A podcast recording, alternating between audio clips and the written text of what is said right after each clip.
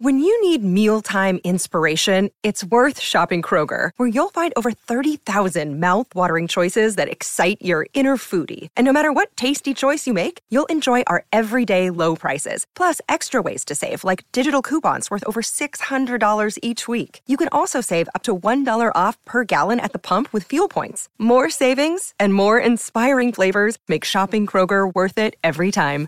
Kroger, fresh for everyone. Fuel restrictions apply. This episode is brought to you by Shopify. Whether you're selling a little or a lot, Shopify helps you do your thing, however you cha-ching. From the launch your online shop stage, all the way to the we just hit a million orders stage. No matter what stage you're in, Shopify's there to help you grow. Sign up for a $1 per month trial period at shopify.com slash special offer, all lowercase. That's shopify.com slash special offer.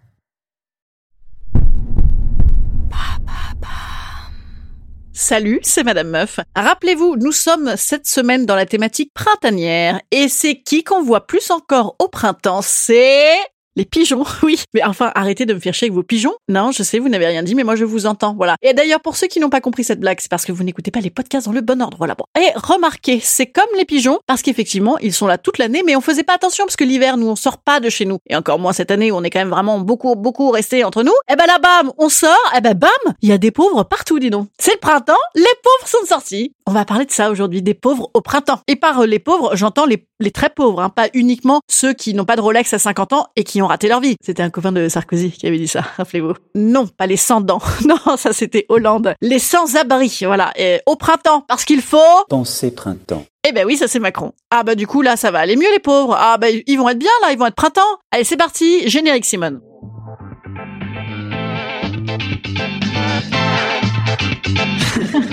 Salut, c'est Madame Meuf. Et bam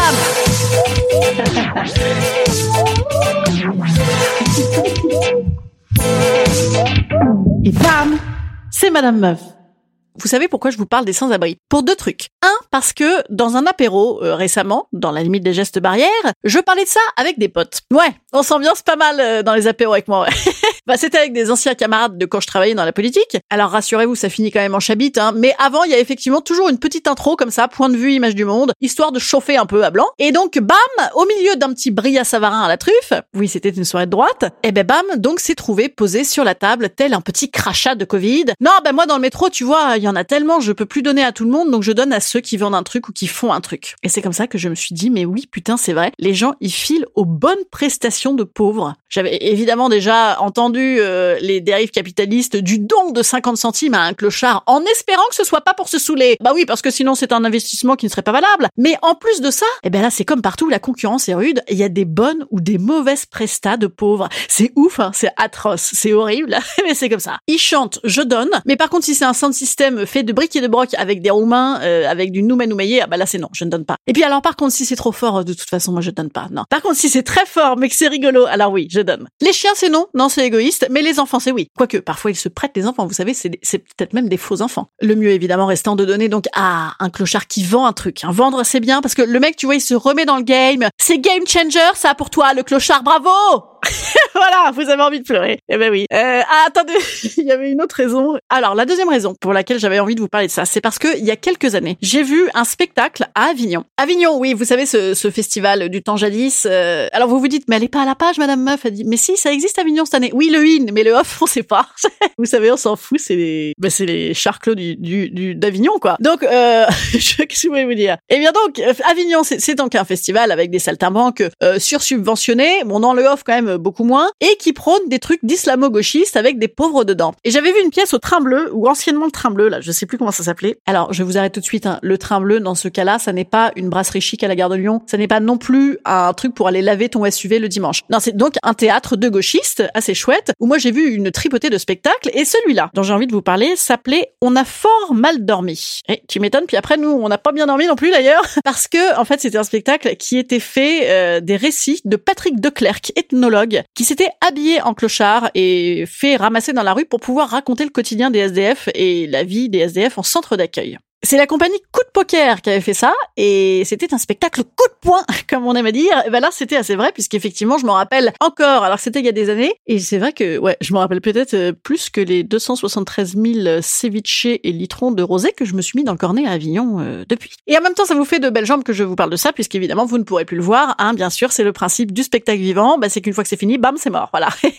et oui, c'est pour ça, faut pas rater les spectacles, les gars. Alors donc, euh, il parlait dans ce spectacle notamment de la trêve hivernale vous savez, la trêve hivernale, c'est-à-dire que le 31 mai, bam, bon bah faut y aller là, monsieur dame, faut pas rester là. Non, mais en plus, et une chance, c'est les jours en or chez Quechua. et eh bien donc c'est à ce moment-là, finalement, disait Patrick de Clercq, qu'il y a le plus de décès à déplorer dans les rues parce que on dit que la misère est moins dure au soleil. Et bien non en fait, parce que la nuit on se pèle le jonc tout de même, et donc euh, bah, c'est là que euh, il y a le plus de morts. Voilà. C'était assez printemps hein, comme, euh, comme podcast. Mais en fait, j'en ai parlé parce que ça se passe au printemps. Voilà, c'est pour ça. Enfin bon, euh, comme on a notre président qui pense printemps, moi je ne m'inquiète pas. Je me dis qu'il va repousser déjà les délais de la trêve hivernale. Hein, comme, bah, comme il aime beaucoup repousser les délais en ce moment. Je veux dire, on n'est plus à un délai repoussé. Là, il faut repousser. Il l'avait fait quand même l'année dernière, donc euh, refaisons peut-être la même. Hein, voilà. Parce que c'est notre projet Voilà, c'est un beau projet ça. Je ne me lasse pas de cette phrase. Je suis hilar à chaque fois que je l'entends. Je me demande même limite si ça va rester dans l'histoire un peu comme euh, To Be or Not To Be. Parce que c'est notre projet To Be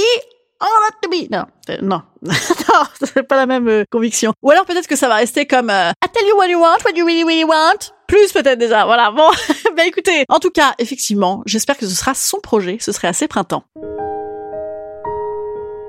Instant conseil. Instant conseil.